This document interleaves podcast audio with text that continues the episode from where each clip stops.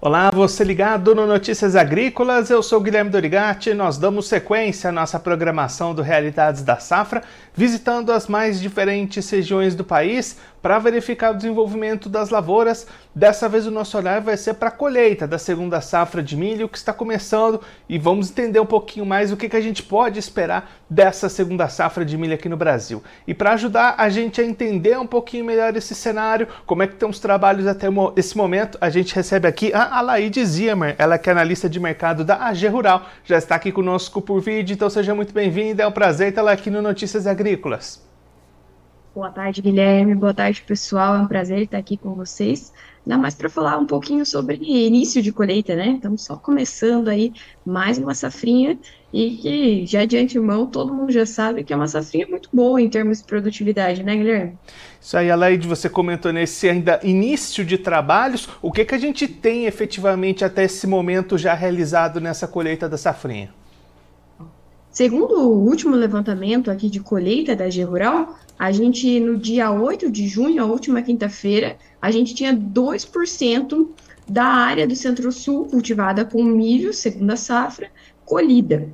Esse ritmo está um pouco atrás do ano passado, quando a gente já tinha 7% colhida, e boa parte desse atraso é efeito do plantio um pouco mais tardio em relação à safrinha 2022 a gente tem que, para falar de colheita, recapitular o plantio. Então, o plantio da safrinha 2023 foi atrasado devido a chuvas na colheita, alongamento um pouquinho do ciclo da soja, dificuldade de tirar a soja e colher o milho. Então, nessa semana também, quem está colhendo, basicamente, é o Mato Grosso, né, que está puxando esse ritmo dos trabalhos. É, a gente acredita, né, acreditava que os trabalhos iam ganhar um pouco mais de força agora, a partir do dia 10, mas apareceu uma chuvinha no radar, né? A gente viu algumas pancadas bem significativas até de chuva no Mato Grosso, que não é muito comum nessa época do ano, mas está chovendo no Mato Grosso. Na 63, alguns produtores relataram aqui para a gente que esse último final de semana a gente teve um acumulado de até 20 milímetros. Então, aí para os próximos dias, essa colheita pode ficar um pouco mais lenta, porque tem muita umidade, o produtor vai aguardar essa umidade reduzir no campo para engrenar essa colheita aí mais para frente um pouquinho. É, você comentou nesses trabalhos ainda restritos ao Mato Grosso, quando é que a gente deve ter colheita se espalhando por outros estados também? Olha, alguma coisa no finalzinho do mês a gente já deve ver de colheita no estado do Paraná, especificamente na região oeste, que planta um pouco mais cedo, né? Tem um calendário mais, mais cedo, mas também recebeu muita chuva esse último final de semana, então deve ser pouca coisa colhida que a gente deve ter ainda no mês de junho, alguma movimentação em Goiás, no sudoeste de Goiás, também a gente deve ver, e também Mato Grosso do Sul, mas colheita mesmo. O ritmo engrenado para esses outros estados, né, tirando Mato Grosso, a gente deve ver só no mês de julho. E aí, Aleide, nesse momento, como é que estão as expectativas de produção, de produtividade? O que, que a gente pode esperar dessa segunda safra com os resultados que a gente já tem até aqui? Já me adiantei aí no começo, né, falando que a expectativa é de uma safrinha muito boa. É, como todo mundo já sabe, a maior oferta de milho que acontece no Brasil é da segunda safra, e a gente chama no diminutivo de safrinha, mas esse ano vai ser uma baita safra, recorde de produtividade, a gente deve, deve alcançar. É, os estados, como o caso do Mato Grosso, que é o estado mais antecipado, né, o estado que planta mais cedo, colhe mais cedo, a gente aí já tem uma safra consolidada. É, a gente está estimando aqui na G Rural para o Mato Grosso 47 milhões de toneladas, mas esse número deve ser revisado para cima. A gente deve se aproximar dos 50 milhões de toneladas de milho no Mato Grosso, porque o clima foi perfeito é, houve excelentes condições para o desenvolvimento do milho, e agora, é, desde o final de maio e agora em junho, a nossa expectativa aqui na G Rural era grande para os demais estados, os mais tardios, como o Paraná, que é o segundo maior produtor de milho safrinha, o Mato Grosso do Sul e Goiás, que também representam um grande volume de milho, a gente estava de olho né, para ver como é que ia ficar a produção desses estados mais tardios que ainda estão se definindo.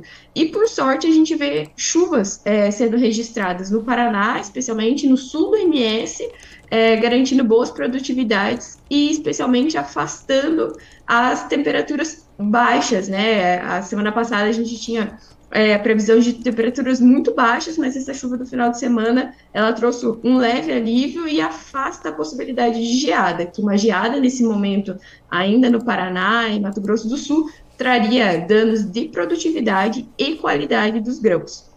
Goiás ainda está um pouco, um pouco mais seco, não recebeu essa rodada de chuva que a gente viu no final de semana, tão boa quanto o Paraná e o Mato Grosso do Sul, mas mesmo assim é uma safra, é a expectativa de uma safrinha cheia, e o número da AG Rural para a safrinha 2023, né, no centro-sul do país, é 91 milhões de toneladas. A gente soma isso ao levantamento da Conab para Norte e Nordeste, que aqui na Rural a gente acaba não levantando milho e safrinha é, nesses estados, e a gente vai para o Brasil aí para 98 milhões de toneladas de milho na segunda safra.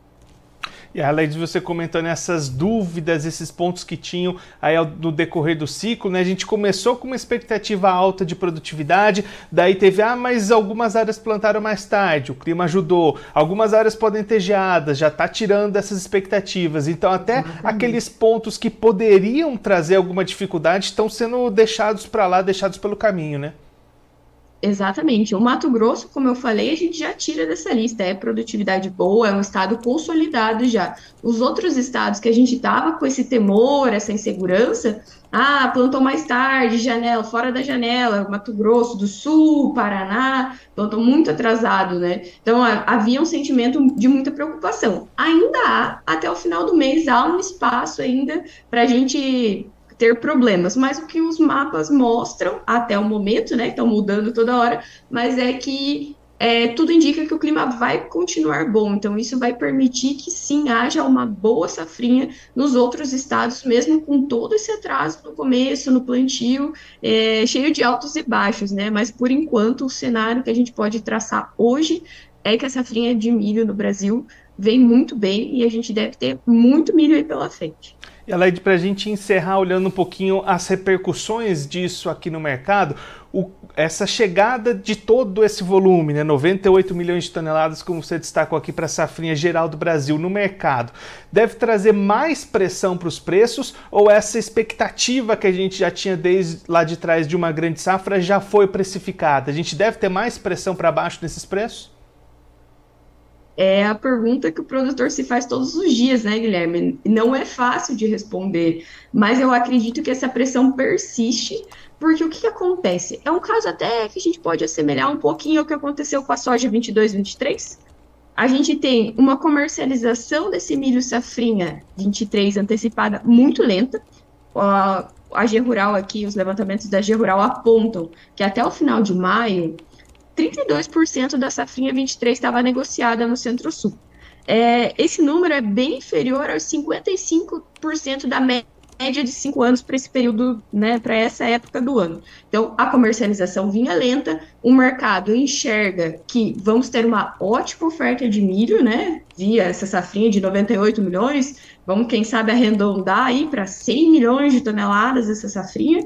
Então, é muita oferta, o mercado interno brasileiro, que é o principal comprador, enxerga isso e tira pé das compras, né? Espera esse milho cair no colo dele, esse milho vir. Porque o que acontece? O produtor vai ter que vender alguma coisa, seja soja, seja milho, porque não há espaço para a gente guardar tudo isso, né? Seja da safra de soja e ou né, acumulada agora essa safrinha de milho. E para ilustrar aqui, eu até separei alguns preços que eu acho que fica bem interessante para para mostrar essa pressão que você está falando e que a gente acredita que deve persistir é, nos preços do milho, né? Eu peguei aqui o preço de milho em Sorriso, no Mato Grosso, é, com entrega em julho 23. Então, são os preços para a safrinha 2023. A gente teve máxima nos preços levantados aqui pela G Rural para essa praça Sorriso de R$ 59,00 em 9 de fevereiro de 2023. Agora, né, os preços hoje, né, última sexta-feira, na verdade, que é o levantamento fechado que eu tenho aqui, eram R$ reais. Ou seja, os preços da máxima para a mínima, que são esses R$ reais que a gente viu na última sexta-feira, caiu mais de, de 65%, já são quase 70% de queda acumulada.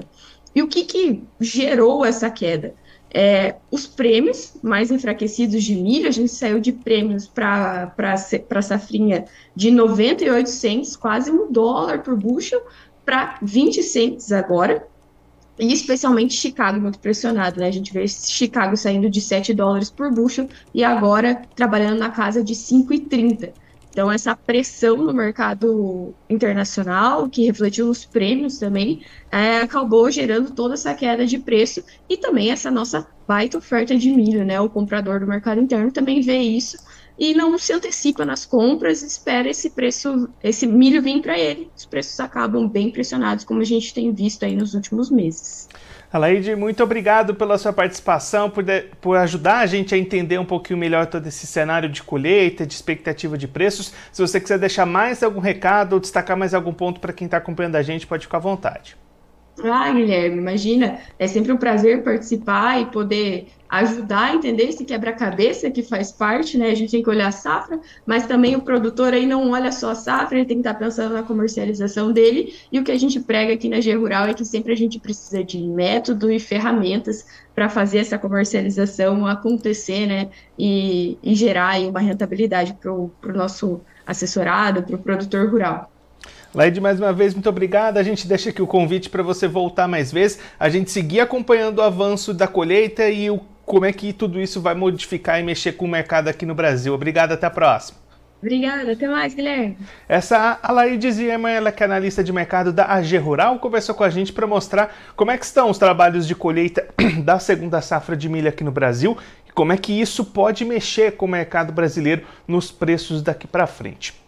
Os levantamentos da AG Rural apontando 2% da segunda safra brasileira colhida até a última quinta-feira, expectativa de que até o final do mês outros estados, além do Mato Grosso, possam começar suas atividades, por exemplo, oeste do Paraná, sudoeste de Goiás, algumas áreas do Mato Grosso do Sul, mas esses estados devem mesmo ter colheita para valer somente a partir de julho. Depois de um atraso no plantio, esse, essa colheita também vai ser alongada mas mesmo com algumas dúvidas que surgiram durante o decorrer dessa segunda safra, plantio mais tarde, fora da janela, algumas áreas com risco de problemas climáticos, tudo isso foi ficando para trás e as expectativas são muito positivas para a segunda safra brasileira, dados da G Rural apontando 98 milhões de toneladas para a segunda safra do Brasil, podendo chegar em até 100 milhões com alguns ajustes que vão ser feitos daqui para frente. Então, muito milho para chegar no mercado e isso pode pressionar ainda mais os preços. A Laide apontando aqui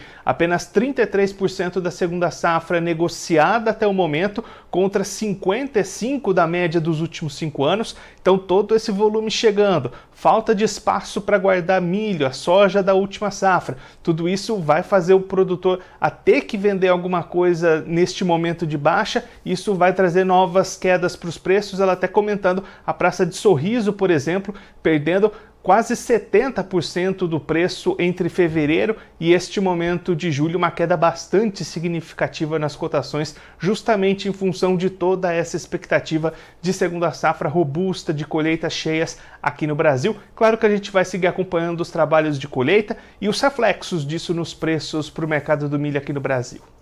Agora eu vou ficando por aqui, mas você aproveite para se inscrever no canal do Notícias Agrícolas no YouTube, por lá você pode acompanhar os nossos vídeos, as nossas entrevistas. Também deixe o seu like, mande a sua pergunta, o seu comentário, interaja conosco e com a nossa programação.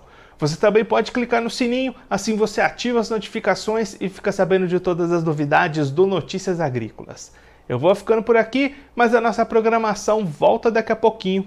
Então continue ligado no Notícias Agrícolas.